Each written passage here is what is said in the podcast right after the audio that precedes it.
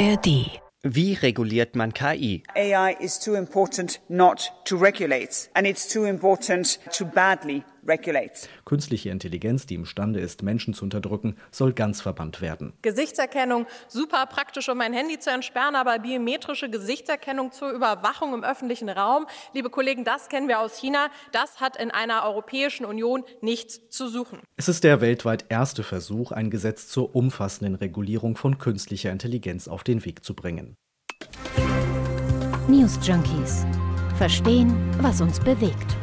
Ein Podcast von RBB24 Inforadio. Hi und herzlich willkommen an diesem Mittwoch, dem 14. Juni mit Lisa Splanemann. Und Hendrik Schröder. Guten Tag künstliche Intelligenz, kurz KI oder eben auch auf Englisch AI für Artificial Intelligence. Spätestens seit die KI-Anwendung ChatGPT Einzug in unseren Alltag gehalten hat, beschäftigen wir uns ja alle plötzlich mit dem Thema KI und ja, wir sind durchaus auch alle erstaunt, was die KI schon so alles kann. Und vielleicht auch verängstigt oder ein bisschen misstrauisch. Also mir geht so, ich bin auf der einen Seite total fasziniert davon und super neugierig darauf, wie KI unser Leben verändert wird. Auf der anderen Seite aber macht das auch auch Angst, weil man das diffuse Gefühl hat, da wuchert etwas heran, was man irgendwann gar nicht mehr kontrollieren kann. Ja, und irgendwie hat man auch das Gefühl, das könnte leicht außer Kontrolle geraten, könnte möglicherweise Dinge tun, die die meisten von uns vielleicht nicht wollen. Also quasi die Kontrolle über unser Leben übernehmen, so wie in einem Science-Fiction-Szenario, statt dass wir die Kontrolle über KI übernehmen. Das ist mal so ein zugespitztes Szenario. Das EU-Parlament hat heute über einen Gesetzesentwurf abgestimmt, der ein Novum ist in dem Versuch, KI irgendwie ja, zu zähmen und zu regulieren, die Angst da rauszunehmen, dem Leitplanken zu geben. Das ist der weltweit erste Versuch, ja, eben diese Leitplanken für den Einsatz und die Entwicklung von künstlicher Intelligenz auf den Weg zu bringen. Fast zwei Jahre wurde an diesem Gesetz gearbeitet was da drin steht und wie die EU künftig vorgehen will, beispielsweise beim Thema schadhafter KI beziehungsweise wie gleichzeitig gute KI gefördert wird. Darüber sprechen wir heute bei den News Junkies. Okay, dann würde ich vorschlagen, gehen wir da direkt mal rein ins Thema. Also die Vorstellung, dass künstliche Intelligenz eigentlich bisher ja weitestgehend unreguliert entwickelt und angewandt wird, ist ja schon beachtlich. Was also soll das neue Gesetz regeln? Das wollen wir uns jetzt mal anschauen. Also das EU-Parlament und dann ja auch die Länder, mit denen das Gesetz jetzt abgestimmt werden muss, musste ja eine Art Drahtseilakt hinlegen. Auf der einen Seite KI-Anwendungen stark zu reglementieren, die schädlich sind. Auf der anderen Seite die Entwicklung von KI-Anwendungen generell nicht zu behindern, weil das ist ja die Zukunft. Also ist man auf die Idee gekommen, äh, sich gar nicht mit der jeweiligen Technik an sich zu beschäftigen, bei der Einordnung, was nun erlaubt wird und was verboten oder mit starken Auflagen versehen, weil die Technik entwickelt sich rasant, da kann man jetzt gar kein Gesetz drum gießen, sondern damit, wie die Technik angewandt wird. Hier die FDP-Europaabgeordnete Svenja Hahn beschreibt es so. Wir regulieren nicht die Technik, sondern wir wollen einmal einen Rahmen setzen, welche Art von Anwendung wollen wir vielleicht verbieten, welche Art von Anwendung wäre vielleicht Hochrisiko. Der ganz große Teil von künstlicher Intelligenz wäre gar nicht betroffen, weil es kein Risiko für uns als Gesellschaft oder für das Individuum dasteht. Also konkret sieht es dann so aus, dass es eine Art Stufenmodell geben wird von risikoarmer KI, also quasi harmloseste Stufe, bis hin zur letzten Stufe, wo die KI als so risikoreich eingestuft wird, dass sie verboten wird. Lass uns da vielleicht mal auf ein konkretes Beispiel gucken. Also wenn ich jetzt, sagen wir mal, eine Fahrradgarage habe, die mithilfe von KI freie Plätze ermittelt, dann ist das ja wahrscheinlich eher harmlos und wird dann entsprechend nicht weiter reguliert? Das unterliegt dann sehr wahrscheinlich lediglich den bisherigen Gesetzen, inklusive Datenschutzgesetzen mhm. und so, ja, oder Chatbots zum Beispiel. Dann, also ähm, da gibt es dann nur ganz gewisse Transparenzauflagen und sonst keine weiteren Einschränkungen. Das ist sozusagen risikoarme KI, ja. Was wird dann aber jetzt auf der anderen Seite verboten bzw. stark eingeschränkt? Ich meine, da gibt es ja auch eine Debatte drumherum, also schon vorab eine riesige Diskussion, wie man jetzt aktuell sieht. Also die große Frage, die jetzt im Raum steht, ist ja, wo setzt man schlussendlich die Grenzen? Na, man hat sich ja auf diese verschiedenen Kategorien geeinigt. Also KI, die in der Lage ist, Menschen zu unterdrücken, so heißt es. Die soll ganz verbannt werden. Also als Beispiel Social Scoring Systeme, ne, die das Verhalten von Menschen bewerten, wie sie in China beispielsweise zum Einsatz kommen. Ähm, die, die soll es in der EU nicht geben dürfen. Dann zum Beispiel diese automatisierte Erkennung von Emotionen. Ne? Ja, das finde ich ist gerade genau das ein wahnsinnig spannender Aspekt. Ich weiß gar nicht, ob es das schon gibt oder wie gut sowas schon in welchen Einsatzbereichen funktioniert. Jedenfalls soll die Entwicklung und Anwendung solcher Systeme in der EU dann künftig verboten sein. Was gehört da noch dazu? Naja, dann die flächendeckende Überwachung mit biometrischen Echtzeitdaten. Da sagt man in der EU auch, das wollen wir nicht, das wird komplett verboten, obwohl man die ja zur Verbrechensbekämpfung natürlich durchaus einsetzen könnte. Unter anderem entsprechend hitzig die Debatte im Vorfeld, die ging ja lang genug. Also CDU-Europapolitiker Andreas Schwab zum Beispiel, der findet manche Verbotsideen dazu umfangreich. Es war von Anfang an klar, dass es eine Vielzahl an Kollegen übrigens weit über die EVP-Fraktion hinaus gibt, die bei diesen zwei Fragen, bei ähm, vermissten Kindern und bei Terrorismus, einfach eine Lösung suchen, die die Schnelligkeit des Eingreifens von AI schneller wünschen, als der Gesetzgebungsvorschlag das vorsieht. Und ich glaube, dass es deswegen gut ist, dass wir darüber diskutieren. Und dann gibt es natürlich auch noch Anwendungen dazwischen, also mhm. zwischen verboten und risikoarm. Die müssen dann teils hohe Auflagen erfüllen und so aufwendige Prüfverfahren äh, durchlaufen und sehr, sehr transparent sein, damit sie eben weiter angewandt werden dürfen. Ich bin zum Beispiel auch gespannt, was äh, mit dem Thema Lebenslauferkennung passiert. Also da gibt es ja beispielsweise eine künstliche Intelligenz, die es Personalern erleichtert, Lebensläufe nach bestimmten Daten zu durchforsten. Das gilt als Hochrisikosystem, weil da eben der Missbrauch oder sagen wir auch der ethisch zweifelhafte Einsatz relativ leicht möglich wäre, indem da eben auf bestimmte Parameter gestellt wird. Mhm. Na, und weil sich so eine KI, damit sie diskriminierungsfrei läuft, ja auch auf korrekte und unverzerrte Datensätze sozusagen berufen muss. Ne? Also da gibt es auch noch mal eine Fehlerquelle, das muss gewährleistet sein und deswegen eben ja diese, diese hohen Auflagen äh, für sowas zum Beispiel. Oder nimmt zum Beispiel eine KI, die Bankern hilft, die Kreditwürdigkeit von, von Kundinnen und Kunden mm. zu prüfen.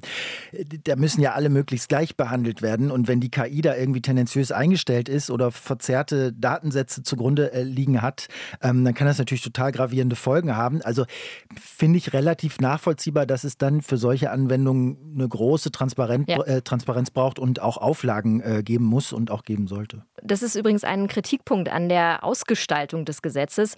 Also man muss durch all diese Prüfverfahren durch und dann muss, müssen Nachweise gebracht werden, Schulungen und so weiter und so fort. Und das können natürlich große Unternehmen möglicherweise leichter leisten als jetzt ein kleineres Unternehmen mit vielleicht zwei Mitarbeitern. Und das könnte dann wiederum die Entwicklung von dem ein oder anderen vielleicht nützlichen KI-Anwendungspunkt schon im Keim ersticken, so die Kritik, weil eben die Entwickler gar nicht unbedingt die Kapazitäten haben, sich da schlussendlich durch diese Auflagen zu kämpfen, in Anführungsstrichen. Mhm. Auf der anderen Seite, es gibt ja durchaus Anwendungen, die man für verschiedene Zwecke benutzen kann. Ne? Also eben auch für welche, die künftig verboten sind. Und dann könnte man ja jetzt gleich das ganze Ding verbieten, aber das wäre natürlich kontraproduktiv, wenn die Technik da ist, die eben auch für weniger risikoreiche äh, Bereiche geeignet ist. Da hat man sich jetzt darauf geeinigt, dass solche Anwendungen dann unter sehr hohen Auflagen weiterlaufen dürfen. Also mir persönlich erscheint es so nach dem ersten äh, Anschauen von all dem, ähm, was da jetzt äh, ähm, ansteht, äh, scheint ein relativ ausgewogener, pragmatischer Umgang damit. Und man hat an der Debatte auch gesehen, wie unfassbar schwierig das ist, ne? zu mhm. so einer technischen Entwicklung, die so rasant passiert, die so schnell geht, überhaupt irgendwie langfristig und allgemein anwendbare Gesetze zu machen.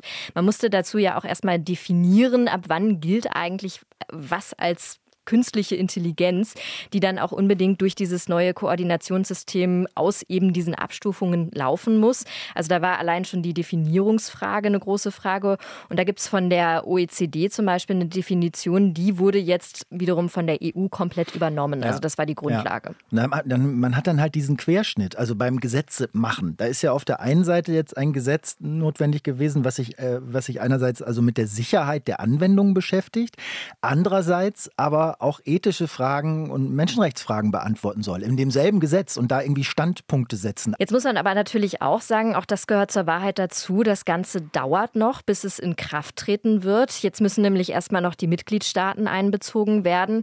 Ja, und bis dahin könnte es eben bedeuten, dass künstliche Intelligenz erstmal unreguliert bleibt. Aber auch da gibt es Lösungsansätze, das wollen wir uns auch gleich nochmal anschauen.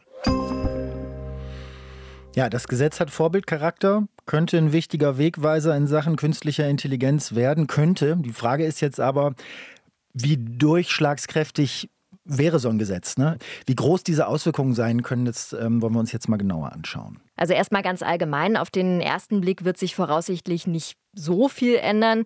KI-Anwendungen sollen in der Regel nicht verboten werden, außer natürlich über ein paar Ausnahmen, über die wir gerade gesprochen haben, sondern die Anwendungen sollen reguliert werden. Das hat Svenja Hahn, FDP-Digitalpolitikerin im Europaparlament, auch heute Morgen nochmal im RBB 24 Inforadio betont. Das ist mir ganz wichtig, dass wir einen chancenorientierten Umgang haben mit künstlicher Intelligenz. Deswegen haben wir einen sehr starken Abschnitte auch zum innovativen Umgang mit künstlicher Intelligenz. Also es gab auch Rufe, die zum Beispiel gesagt haben, wir müssen sowas wie generative KI wie ChatGPT verbieten. Das haben wir nicht gemacht. Für ChatGPT gibt es nur Qualitätsanforderungen zum Beispiel an die Datensätze. Wir haben ganz starken Absatz zur Forschung, zum Beispiel in sogenannten Reallaboren, also wo Forscher und Entwickler unter reellen Bedingungen in einer geschützten Atmosphäre ihre Technologien ausprobieren können. Das schafft Sicherheit und vor allen Dingen ähm, haben wir die großartige Chance, wir sind die ersten weltweit, die vorangehen, ein Gesetz zu schaffen, Rechtssicherheit zu geben für Forscher und Entwickler, zu gucken, wie kann ich rechtssicher demokratischen, in einem demokratischen Umfeld ähm, künstliche Intelligenz entwickeln. Das sehe ich vor allen Dingen als eine große Chance. Also den Anwendungen wird nicht einfach ein Riegel vorgeschoben, vielmehr sollen der rechtliche Rahmen äh, und die Handlungsspielräume abgesteckt werden. Das heißt aber auch, das Gesetz wird jetzt neue Strukturen in der KI schaffen. Die Vorschriften müssen ja von den Unternehmen dann künftig umgesetzt werden. Wie streng diese Vorgaben für die Hersteller dann sein werden, hängt dann schlussendlich auch von der jeweiligen Eingruppierung ab. Also bei Hochrisikoanwendungen muss zum Beispiel ein umfassendes Qualitäts- und Risikomanagementsystem eingerichtet werden. So hat es die Deutsche Industrie- und Handelskammer erklärt. Nicht wenigen Kritikern geht das zu weit. Also der Entwickler von ChatGPT, OpenAI, äh, hatte erst vor kurzem angedeutet und so ein bisschen gedroht, ja, wenn die Vorgaben zu krass werden, dann, dann sind wir weg vom europäischen Markt. Da sind sie inzwischen wieder ein bisschen zurückgerudert. Ähm, aber das zeigt, so richtig happy sind die KI-Steller nicht mit dem, was da kommt. Ja, und wenn wir beim Thema Kritik bleiben, kritisiert wird zum Beispiel auch, dass das Gesetz erst so spät kommt. Es wird ja schon längere Zeit an diesem Gesetz Gesetzesvorhaben gearbeitet. SWR-Reporter David Beck schreibt zum Beispiel in einem Artikel von SWR Wissen, ein Problem des AI-Acts ist, dass die Idee älter ist als die neueste Generation von KIs, sogenannte generative KIs wie ChatGPT oder mit Journey und das Ganze wird sich wahrscheinlich auch noch länger hinziehen, eben bis alles in trockenen Tüchern ist. Wir haben ja eben schon gesagt, so Experten rechnen damit, dass das Gesetz 2026 kommen wird. In KI-Jahren sind diese drei Jahre natürlich eine halbe Ewigkeit. Ja, also bis dahin könnte sich die Welt der künstlichen Intelligenz natürlich wieder deutlich weiterentwickelt haben. Das mhm. ist klar. Also die Frage ist, ist das Gesetz in ein paar Jahren überhaupt noch zeitgemäß? Und da sagt Svenja Hahn, die FDP-Digitalpolitikerin im EU-Parlament, sie sagt ja und erklärt es so. Das ist ein Grundsatzrahmen, das einmal grundsätzlich festlegen soll, wie wollen wir als Gesellschaft künstlicher Intelligenz begegnen. Ähm, wir müssen ehrlich sein, die Technik wird sich schnell weiterentwickeln. Deswegen regulieren wir hier auch nicht die einzelne Technik. Und wir müssen auch äh, in den nächsten Jahren sehr wahrscheinlich viele einzelne Gesetze anpassen an die technische Entwicklung. Ich denke da zum Beispiel an das Urheberrecht, das sich weiterentwickeln wird, ähm, oder auch die Frage ähm, nach Medizinprodukten. Also das Gesetz ist wirklich als eine Grundlage zu verstehen, als eine Basis an Regulierungen, die dann je nach Entwicklung auch weiter angepasst werden könnte. Ja, aber bis es soweit ist, vergehen immerhin noch geschätzt drei Jahre. Also das ja. Problem bleibt weiter bestehen, dass es in diesem Zeitraum, in dem das Gesetz auf den Weg gebracht wird, keine wirkliche Regulierung gibt. Mhm. Und da sind wir in unserer Recherche heute auf einen interessanten Vorschlag gestoßen, äh, um diesen Zeitraum zu überbrücken, schreibt der Tagesspiegel Checkpoint, schlagen EU-Kommissare verschiedene Visionen einer Selbstkontrolle vor. Voraussetzung dafür seien sektorspezifische umsetzbare Anforderungen und ein wirksames Durchsetzungsregime. Ist also auf jeden Fall ein spannender Denkanstoß, um dann eben Selbstverpflichtung in den Unternehmen voranzutreiben und auch so ein bisschen an ja, die Selbstkontrolle zu appellieren. ChatGPT hat ja Anfang des Jahres einen riesigen Hype um das Thema künstliche Intelligenz ausgelöst. Warum gibt es aber überhaupt so ein großes Interesse an KI? Also was sind die großen Vor- und Nachteile von künstlicher Intelligenz? Darüber wollen wir jetzt mal sprechen. Stichwort ChatGPT, das haben ja wahrscheinlich schon viele von uns mal ausprobiert. Also Texte, die von einer intelligenten KI-Wendung generiert werden und zwar so getextet, zumindest manchmal öfter, als hätte sie ein Mensch geschrieben. Das ist schon beeindruckend. Das bietet natürlich viele Möglichkeiten. Zum Beispiel kann sowas Anwendungen in, in, in Mail-Programmen finden. Die KI schlägt dir dann passende Texte vor und du musst nur noch auf Senden klicken. Ne?